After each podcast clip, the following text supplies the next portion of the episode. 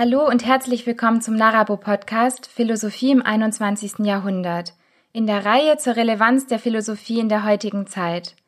Das folgende Gespräch kannst du hier im Podcast in voller Länge anhören und wenn du möchtest, dir Teile daraus auf unserem YouTube-Kanal ansehen. Es wäre sehr schön, wenn du uns am Ende eine Bewertung dalässt und den Podcast teilst, wenn er dir gefällt. Ich freue mich, dass du dir die Zeit nimmst und wünsche dir jetzt ganz viel Spaß beim Zuhören. Ja, ich freue mich sehr, dass Sie sich die Zeit nehmen für dieses Gespräch. Würden Sie sich zu Anfang erstmal vorstellen, bitte? Ja, mein Name ist Dina Emunds und ich bin Professorin für Geschichte der Philosophie hier an der Freien Universität zu Berlin. Mein Schwerpunkt liegt auch in der Geschichte der Philosophie und da in den Bereichen vor allem, die man so Metaphysik und Erkenntnistheorie nennt und da ganz insbesondere äh, bei Kant und bei Hegel. Ja, ich möchte Sie am Anfang erst einmal fragen, wie kam es bei Ihnen, dass Sie Philosophie studiert haben? Also ich habe schon viel gelesen und das hat mich zu so den ersten Philosophen geführt. Das waren dann eher so Nietzsche und Schopenhauer und war so ein bisschen über Thomas Mann und jetzt nicht unüblich so diesen Weg. Und im Laufe dieses Lesens hat sich für mich immer mal herausgestellt, dass das das ist, was mich eigentlich interessieren würde. Dann hatte ich auch mal ganz kurz, nämlich ein halbes Jahr Philosophie in der Schule. Das hat mir auch großen Spaß gemacht. Und dann hat sich die Idee verfestigt, das auch zu studieren. Und war dann aber auch schon im Studium schnell klar, dass Sie gerne diesen Weg der akademischen Philosophie einschlagen möchten? Also ich habe ja 91 angefangen zu studieren und das war schon atmosphärisch ein bisschen anders als heute. Ich glaube, wenige haben damals angefangen zu studieren und sofort sich so viel Gedanken darüber gemacht oder so klare Pläne gehabt, was sie damit dann tatsächlich machen. Und manchmal habe ich heute so Studierende, die mich irgendwie fragen, schon in den ersten Semestern, was muss ich denn machen, um wirklich in der Philosophie zu bleiben und vielleicht Professor zu werden oder so. Und ich finde es dann immer bemerkenswert, weil auf die Idee wäre ich niemals gekommen. Ich habe das halt einfach immer studiert und total gerne studiert und schon sehr intensiv und leidenschaftlich. Und dass ich dann wirklich dabei bleibe, hat sich wirklich erst so nach und nach ausgebildet. Also ich habe dann erstmal meinen Magister gemacht und dann war das so, dass ich gedacht habe, ich will weitermachen und, und dann langsam wurde es irgendwie klar, dass ich es am liebsten immer weitermachen möchte und das hat dann zum Glück ja auch geklappt. Ja, Sie haben jetzt vorhin schon angesprochen, dass Sie eben auch viel zu Hegel und Kant machen. Da würde ich jetzt gerne am Anfang mal von Ihnen wissen, was ist eigentlich dieser deutsche Idealismus? Also was versteht man unter Idealismus? Also der Titel Deutscher Idealismus, der ist selber auch schon ein bisschen umstritten. Manche reden auch zum Beispiel lieber von der klassischen deutschen Philosophie. Das war eigentlich in der DDR so ein Ausdruck, aber manche reden davon auch heute noch lieber. Ähm, weil beim deutschen Idealismus hat man so das Gefühl, das liegt schon auf bestimmte Thesen fest und vielleicht ähm, sind die, treffen die dann gar nicht immer gleichermaßen zu. Äh, auf jeden Fall versteht man unter deutschem Idealismus so eine Bewegung nach Kant, manche schließen Kant auch ein, in der dann die Hauptvertreter Fichte, Hegel, Schelling waren, die sich irgendwie in einer bestimmten Weise auch als Kantianer verstanden und versuchten, so bestimmte kantische Ideen weiterzuentwickeln und natürlich zum Teil auch gegen Kant weiterzuentwickeln. Und was sind das für Ideen? Also, dass man da jetzt insgesamt von einem Idealismus sprechen kann, was genau, ja, worauf beziehen sich eigentlich diese zentralen Ideen? Also warum man von Idealismus spricht, das ist gar nicht so einfach zu sagen und das ist auch einer der Gründe, warum der Titel so ein bisschen umstritten ist. Äh, Kant nennt ja seine Philosophie auch schon transzendentalen Idealismus. Das sagt Kant auch ziemlich klar, warum er das macht und dem schließen die Nachkantianer sich aber eigentlich alle nicht so ohne weiteres an, sondern versuchen eher diesen Idealismus nochmal weiterzuentwickeln und ähm, ist dann zum Teil so, dass sie eher sagen würden, sie vertreten auch einen Idealismus und Realismus, nicht einfach nur einen Idealismus und so weiter. Deswegen würden, würden die sich jetzt nicht ohne Einschränkungen irgendwie einfach Idealisten selber genannt haben. Ähm, und ähm, die Themen, die die vor allem beschäftigten, ähm, gehen auch von Kant aus. Ich meine, Kant hat ja diese drei Fragen, äh, die dann in der vierten Frage, was ist der Mensch, kulminieren sollen, so genannt, was kann ich wissen, was soll ich tun und was darf ich hoffen. Und ähm, das macht, das ist ja eigentlich schon fast alles, was wir überhaupt wissen wollen. Und die großen Themen dabei sollen auch die großen Themen sein, nämlich die Freiheit des Menschen, inwiefern der Mensch irgendwie diese Freiheit realisieren kann, ähm, was auch irgendwie für eine Erkenntnismöglichkeit für den Menschen zur Verfügung steht, äh, was überhaupt Erkenntnis ist, was Wahrheit ist. Also schon die ganz großen Fragen und die sollten eigentlich alle in diesem philosophischen Programm beantwortet werden. Das macht es uns in gewisser Weise heute manchmal ein bisschen fremd, aber für viele auch so attraktiv weil man den Eindruck hat, dass das so im Vollen philosophiert wird und ähm, es eben auch wirklich um so grundlegende Fragen geht. Also nicht, dass es das heute gar nicht mehr tut, aber ich glaube, es gibt wenige, die für sich beanspruchen würden, zu all diesen Themen irgendwie wirklich äh, äh, dann auch entsprechendes sagen zu können. Und dieser Anspruch war zu der damaligen Zeit schon noch ein anderer in der Philosophie. Sie hatten jetzt gerade schon den Idealismus von einem Realismus unterschieden. Können Sie nur noch mal erklären, wie man das verstehen kann, was jetzt da jeweils die Begriffe für sich eigentlich bedeuten? Ja, also der Begriff Idealismus ist wirklich ein schwieriger Begriff, auch jetzt ihn zu bestimmen. Kant nennt seine Philosophie transzendentalen Idealismus, weil er der Meinung ist, dass er eine, also dass seine Auffassung von Raum und Zeit zur Folge haben, dass man auch sagen muss, dass man sich auf die Gegenstände so bezieht, wie die Gegenstände für uns sind. Also in gewisser Weise sind Raum und Zeit eben ideal, nichts real gegebenes und dadurch verändert sich auch unsere Zugangsweise zu den Gegenständen und das hat auch Auswirkungen darauf, was wir überhaupt sagen können, was wir erkennen können. Also da kommt Idealismus schon jetzt im Sinne von, die Raum und Zeit sind eben etwas in uns, also ideal und nicht etwas Gegebenes. Und das kann man schon auch für ganz wegweisend für den Begriff des Idealismus ansehen und man unterscheidet Realismus jetzt eben an der Stelle eher so, dass man sagt, da ist etwas tatsächlich gegeben, vielleicht sogar unabhängig von uns, aber das hängt natürlich dann von der Theorie ab und ist auch strittig, aber etwas ist gegeben, auf etwas kann ich mich als etwas anderes als mich selbst beziehen und so weiter. Und Kant hat seine Philosophie selber auch nicht nur als Idealismus angesehen, sondern er hat zum Beispiel bei Raum und Zeit gesagt, dass sie transzendental ideal sind und empirisch real. Also diese Idealitätsidee sollte schon mit einer Realitätsidee auch verbindbar sein. Das ist quasi so die kantische Grundidee und die, glaube ich, versuchen die deutschen Idealisten auch alle ein bisschen fortzusetzen, indem sie irgendwie so das etwas Ideelles dann mit der Realität von dem, was ideell ist, auch wieder verbinden wollen. Ja, Sie hatten jetzt ja zu den deutschen Idealisten schon genannt, eben Kant, Fichte, Schelling und Hegel. Können Sie vielleicht kurz was zu dieser Entwicklung des deutschen Idealismus eben durch diese Person sagen und warum hat es dann eigentlich aufgehört? Warum ging es nicht weiter mit dem deutschen Idealismus? Ähm, also wenn man die Entwicklung des deutschen Idealismus vor Augen hat, müsste man natürlich noch viel, viel mehr Namen nennen. Das waren ja jetzt wirklich nur so äh, die großen äh, Namen.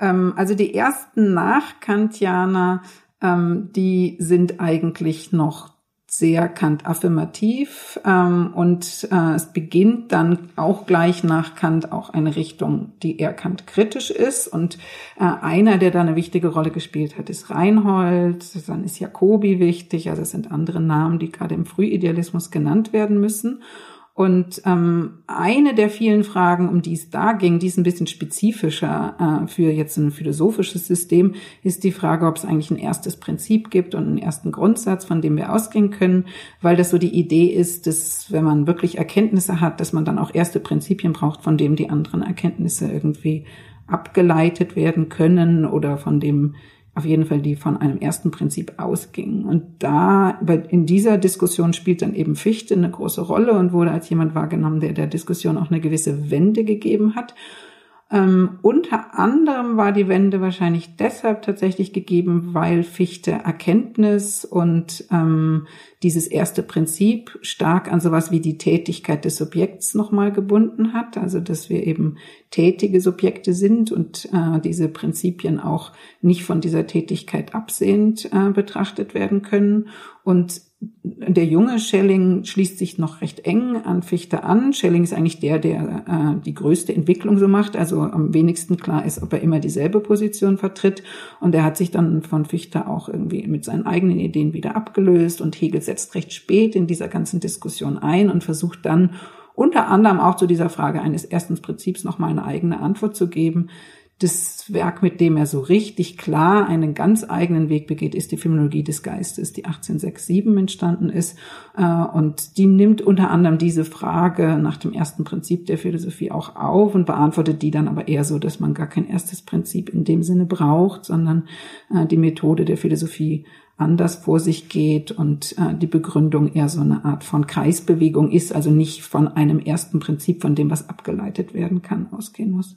Ich würde gerne nochmal nachfragen, warum hat es dann bei Hegel sozusagen aufgehört? Warum ging es nicht wirklich weiter?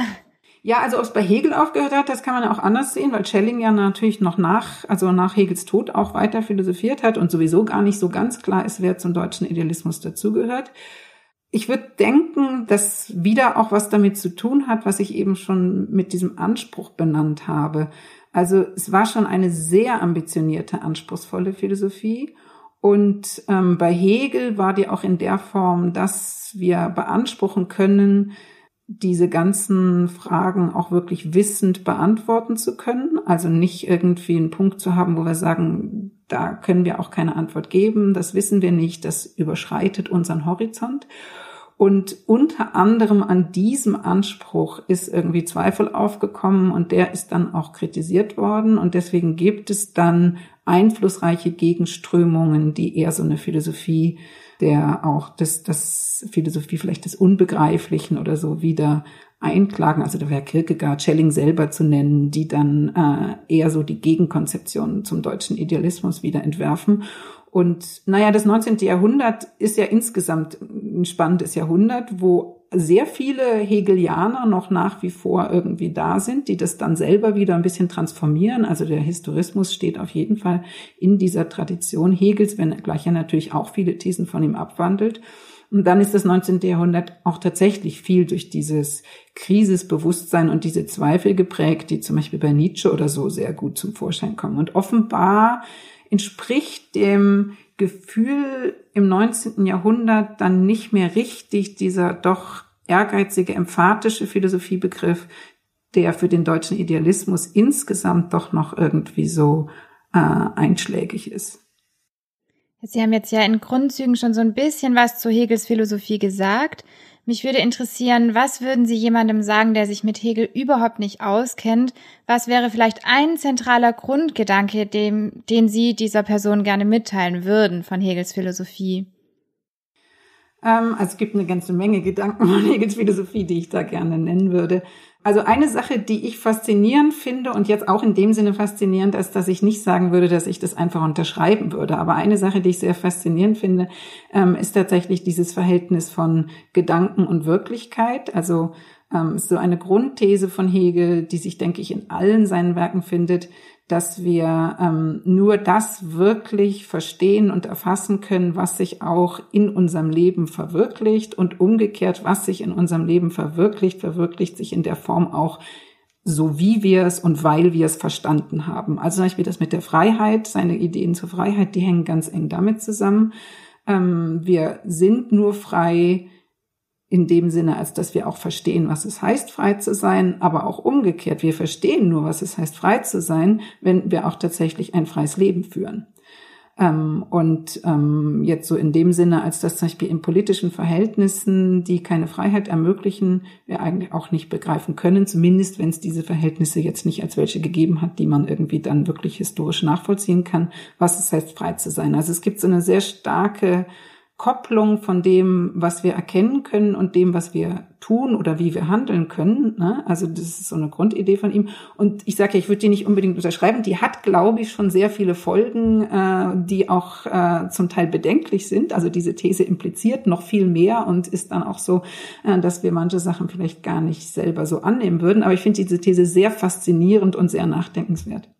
Ja, und auch gerade daran anschließend, was würden Sie sagen, noch ergänzend oder erweitern vielleicht, was kann man eigentlich aus Hegels Philosophie lernen für die heutige Zeit und auch für die Zukunftsgestaltung?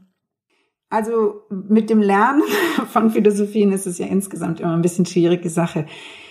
Ich glaube eigentlich, dass wir selten so eine gute Antwort darauf geben können, was können wir jetzt von dem lernen oder so, sondern in der Philosophie machen wir eher sowas wie sich mit den Sachen wirklich auseinandersetzen, die jemand behauptet hat und dabei dann hm, selber etwas entwickeln, was für uns irgendwie eine Antwort auf bestimmte Fragen und so darstellt.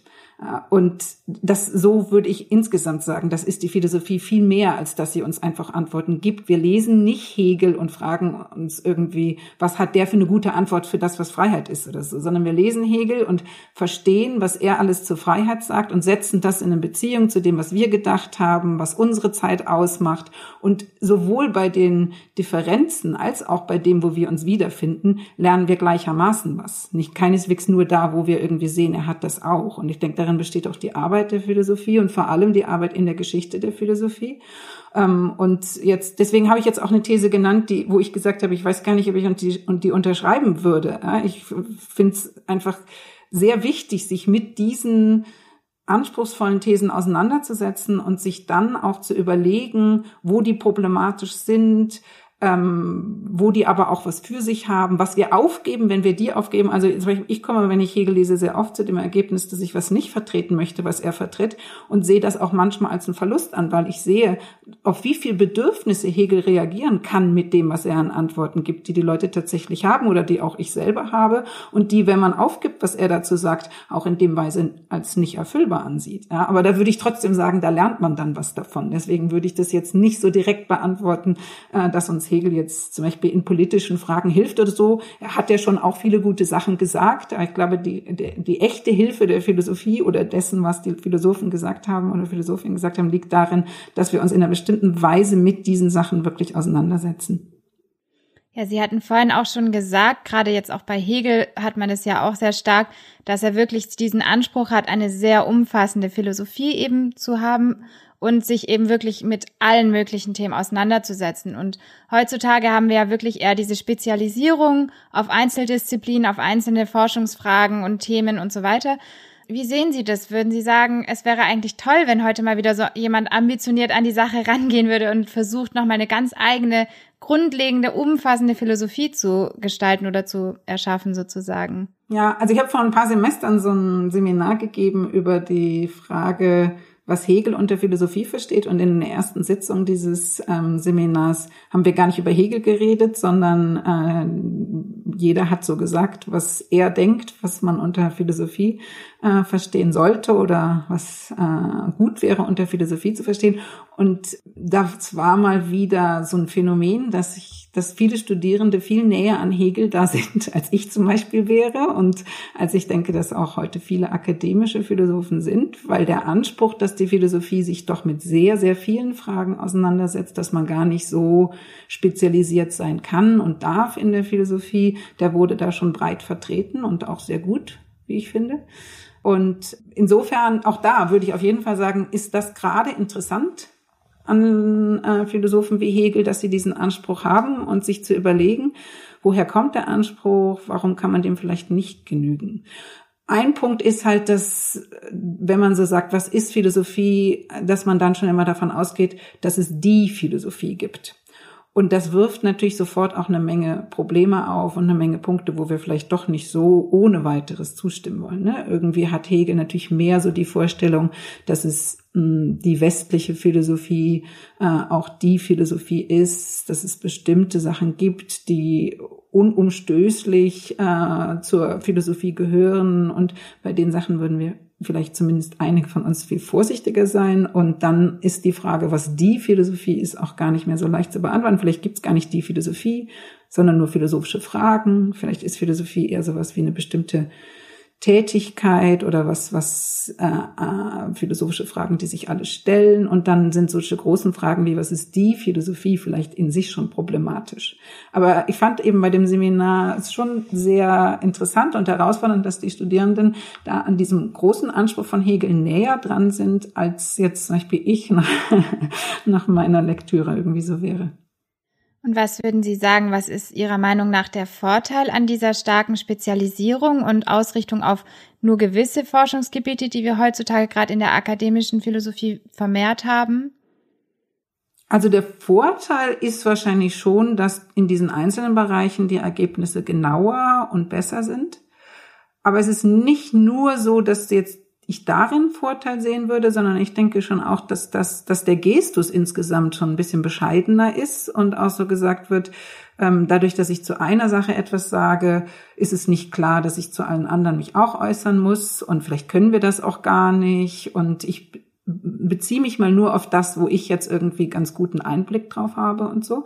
Ähm, also es ist jetzt nicht nur so, dass da bessere Ergebnisse sind, sondern es ist, denke ich, von der Grundhaltung auch nicht was, was jetzt einfach nur mit einer Beschränkung und in dem Sinne Spezialisierung zu tun hat, wie es manchmal wahrgenommen wird, sondern ich denke schon, dass dahinter letztlich auch ein durchaus sehr nachvollziehbarer Reflexionsprozess steht, nämlich dass eben das System und die Philosophie vielleicht auch äh, einfach zu ausholen sind und zu wenig wirklich was, wo man sich dann noch seriös zu äußern kann.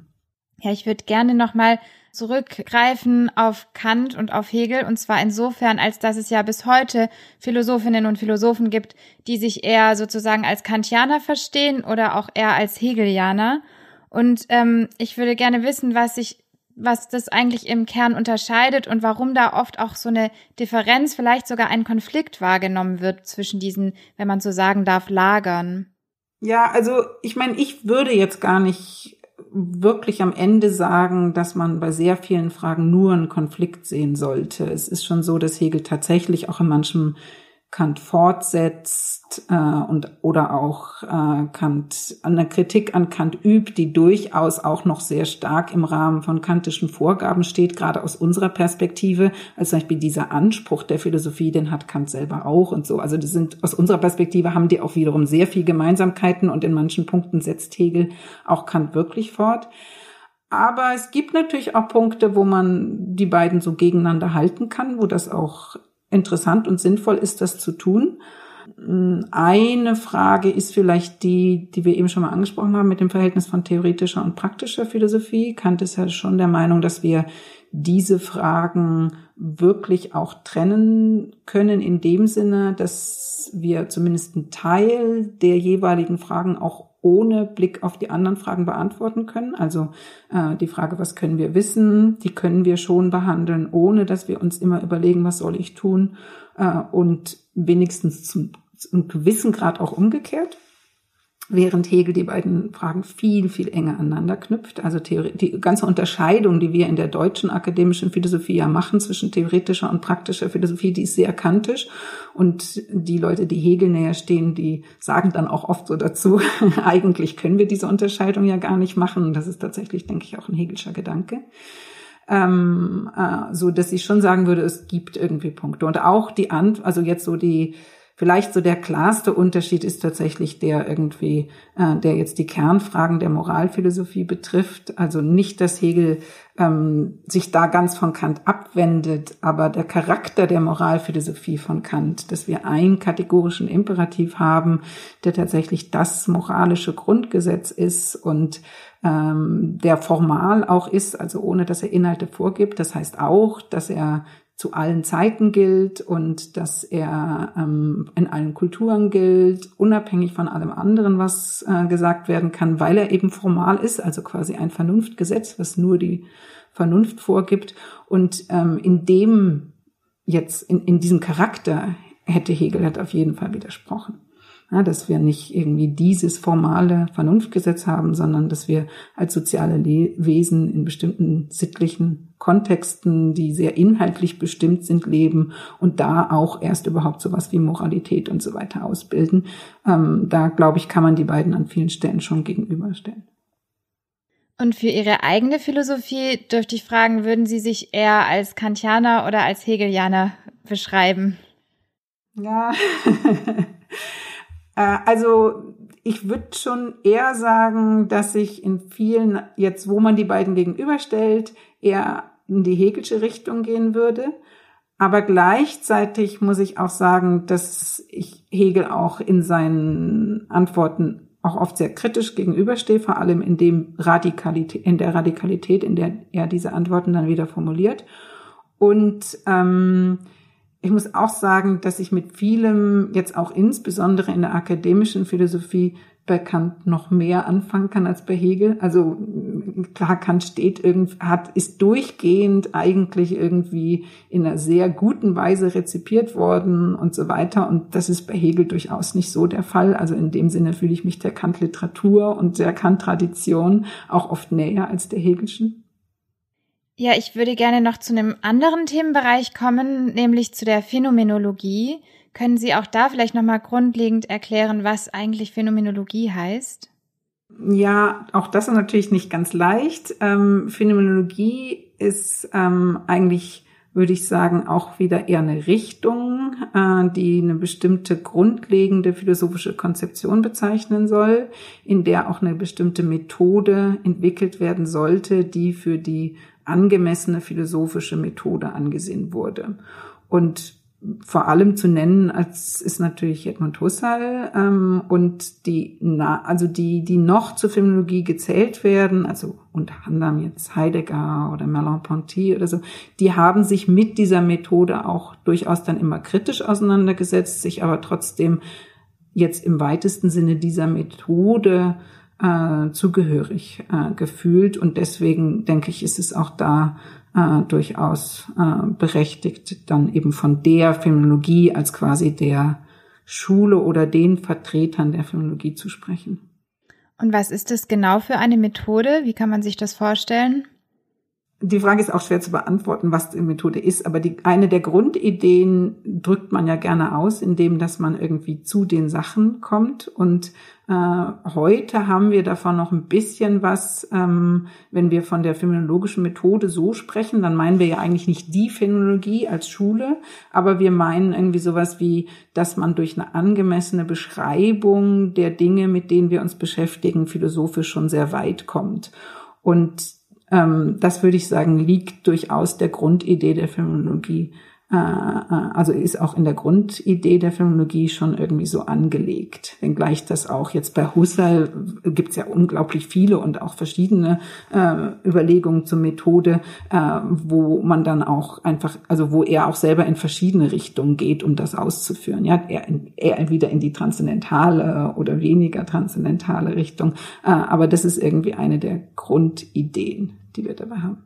Und wo findet diese phänomenologische Art der Beschreibung eigentlich in der heutigen Philosophie vor allem Anwendung?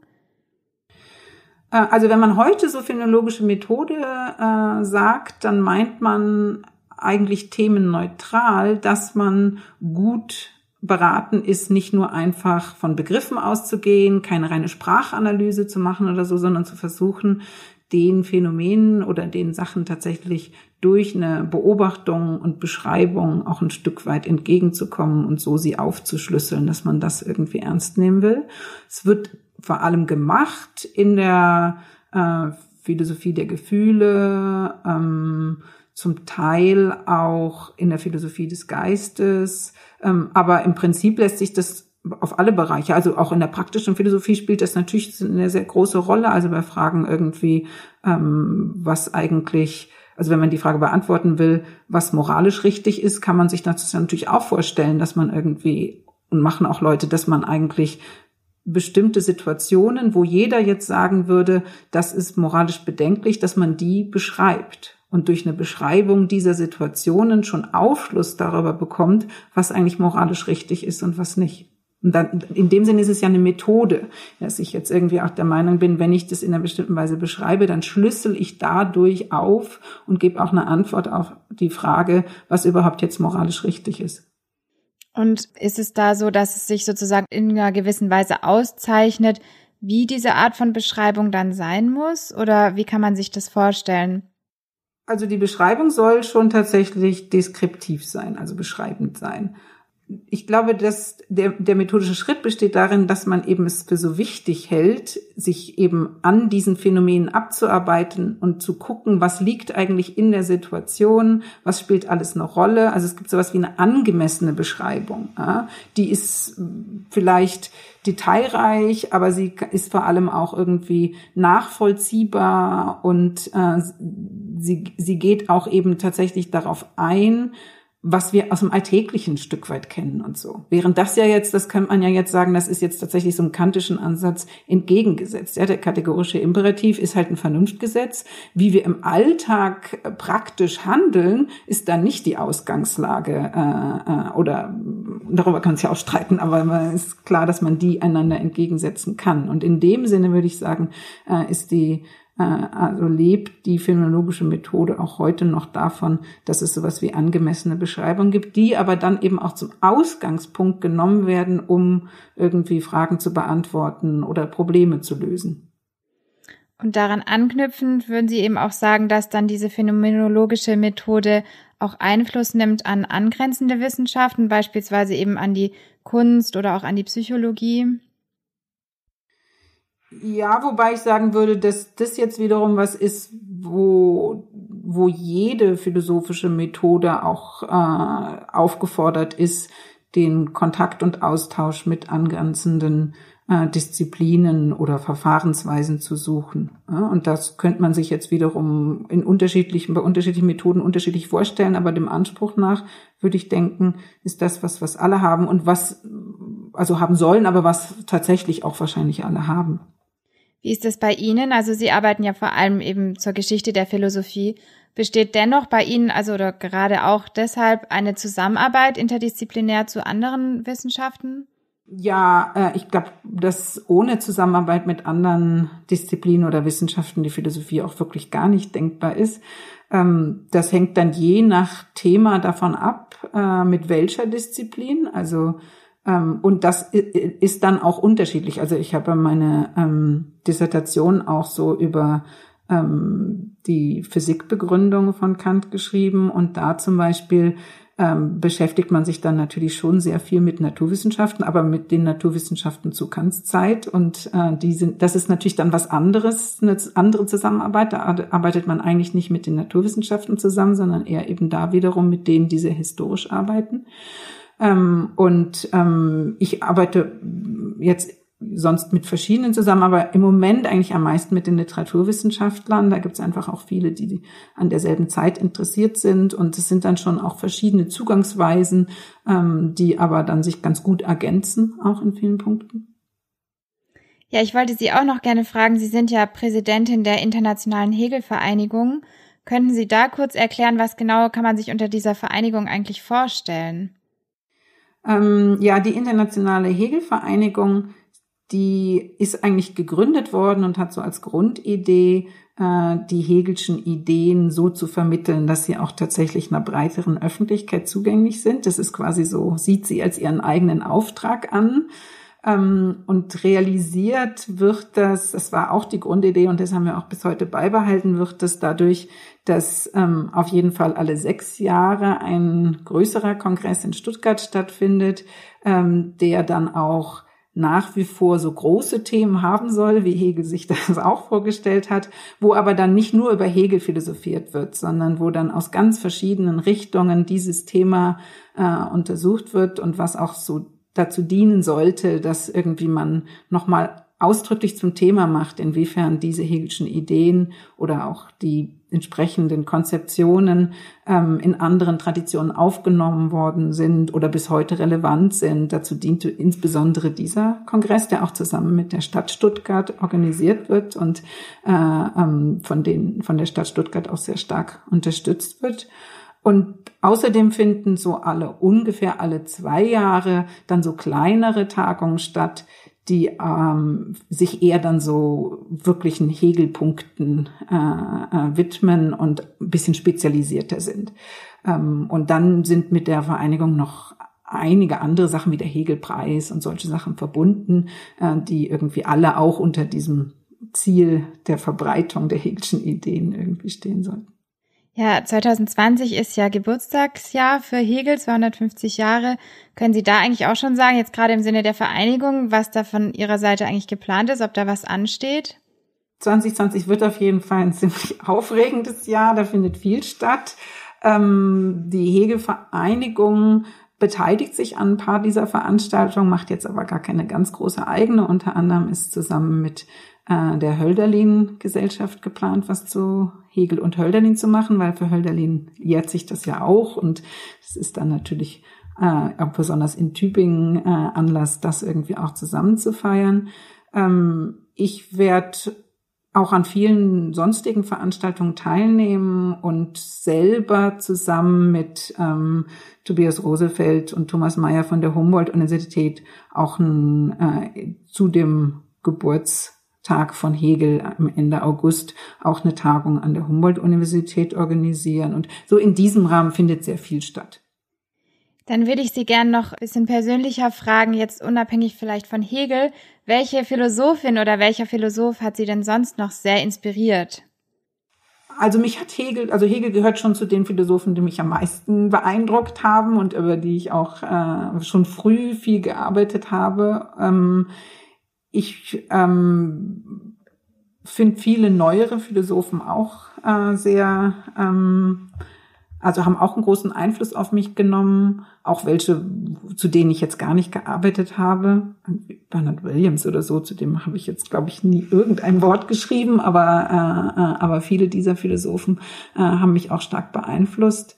Ähm, auch zum Beispiel Leute wie Barry Stroud, ähm, auch natürlich auch in der deutschen Tradition Philosophen wie Michael Teunissen oder mein Lehrer Rolf Horstmann, also ganz, ganz verschiedene äh, haben auf mich auf jeden Fall einen großen Einfluss gehabt. Und wenn Sie ein Buch empfehlen müssten, was jetzt nicht Sie geschrieben haben, welches wäre das? Also was jemand mal lesen sollte, der sich, äh, der ein, ein Buch in der Philosophie liest oder so? Genau in dem Sinne, ja. Also wenn ich selber nur ein Buch mitnehmen dürfte irgendwo hin oder so, dann würde ich höchstwahrscheinlich trotz allem die Phänomenologie des Geistes von Hegel mitnehmen, weil die ist dick genug und aufregend genug, als dass man sie auch ein paar Mal lesen kann und dann irgendwie auch irgendwie immer noch das Gefühl hat, dass sie einem irgendwie was sagt. Aber es ist ja auch durchaus ein empfehlenswertes Buch auch für jeden anderen eigentlich, die mal ja, ja, nee, nee, das meinte ich jetzt auch. Aber es ist jetzt halt nicht Neueres oder so. Mhm. Äh, da müsste ich jetzt mal nachdenken, was ich jetzt wirklich rausgreifen würde von denen, die ich irgendwie jetzt an neueren Büchern gelesen habe, was ich da wirklich empfehlen würde, wo ich sagen würde, das ist irgendwie äh, sowas, was man jetzt lesen und empfehlen sollte. Da gibt's viel, was finde ich, was gut ist und auch einen Einfluss genommen hat. Aber da wüsste ich jetzt, jetzt im Moment nicht mit Sicherheit, was ich da irgendwie sagen würde, während bei der Filmologie des Geistes auf jeden Fall. Also die Filmologie des Geistes ist auch so ein Buch, natürlich, ich will jetzt selber gar nicht sagen, dass ich da alles verstehe und ich würde das Buch auch überhaupt nicht lesen, also jetzt anfangen zu lesen mit dem Anspruch, dass mir da alles klar wird, aber das Buch ist einfach auch gut geschrieben und aufregend und sogar auch lustig und Ja, dann würde ich Sie gerne noch am Schluss fragen, ob Sie von sich aus noch gerne was sagen möchten.